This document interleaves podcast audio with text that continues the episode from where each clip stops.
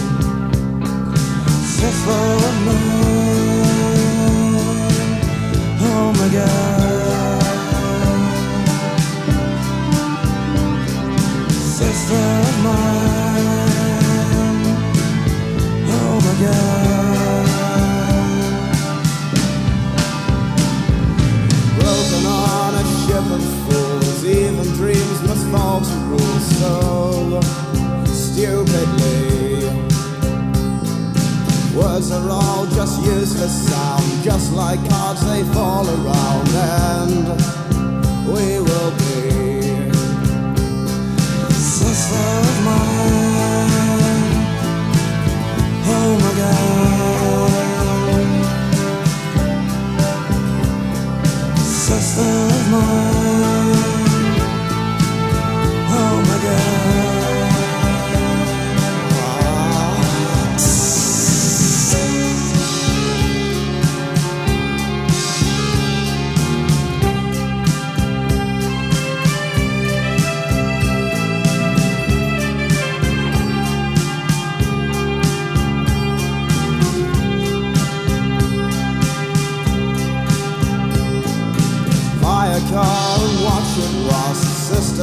them fall to dust, they fall around.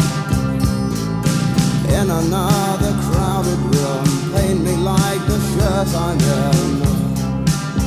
Honest.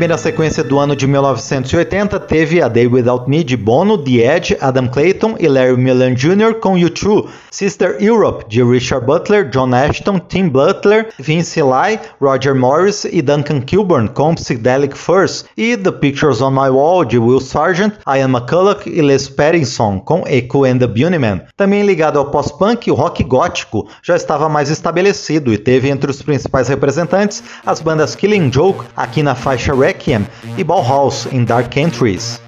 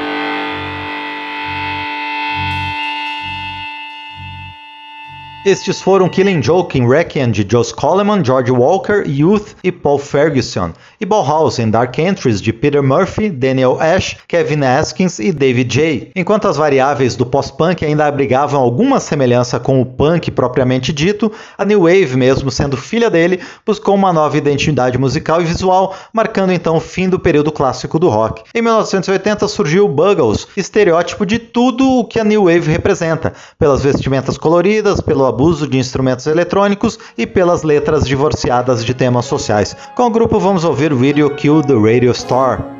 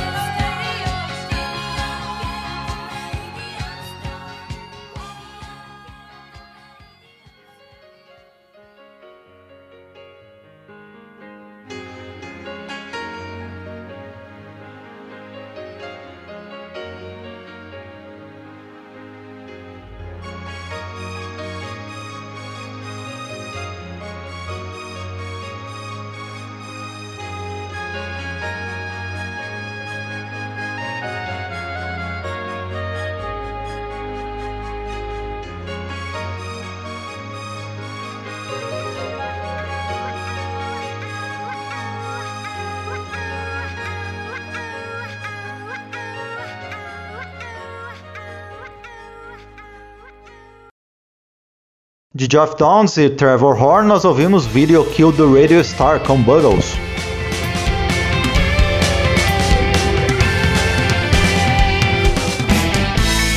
O período clássico do rock está de volta em Memória do Rock. Chegamos a 1980, o último ano da série que apresenta as estreias de cada ano do período clássico do rock. No primeiro segmento ouvimos grupos que já apontavam para o fim de uma era, mas vamos ver também que o rock clássico ainda resistiu, com vários novos nomes misturando influências, desde o Heartland Rock, Pub Rock, Glam Rock e Rock de Arena. Na sequência vamos ouvir as primeiras faixas de Pretenders, Tommy Tutone, Rockpile e Brian Adams. As músicas são respectivamente Kid, Hideout, Full Too Long e Hiding From Love.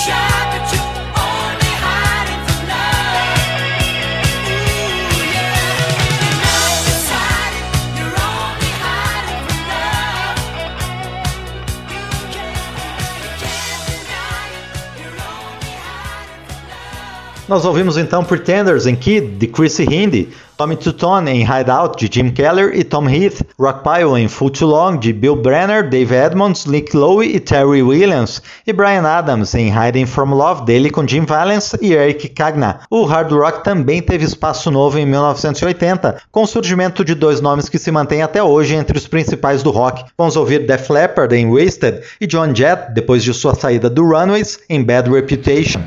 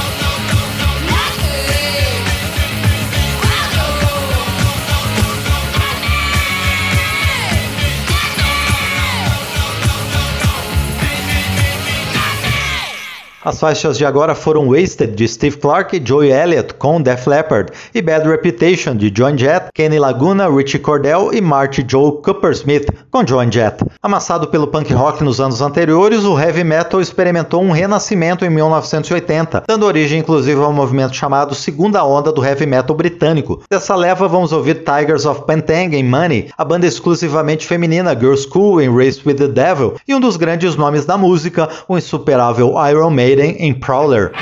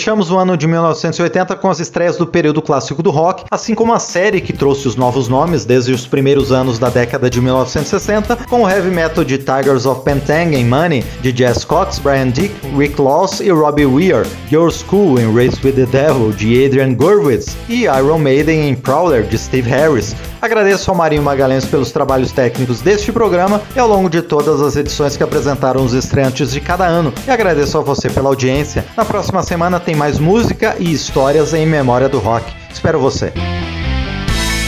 Memória do Rock traz de volta nomes famosos e também artistas esquecidos do período clássico do rock. Pesquisa, texto e apresentação: Márcio Aquiles Sardi. Memória do Rock é uma produção da Rádio Câmara, em parceria com esta emissora e mais centenas de rádios em todo o Brasil.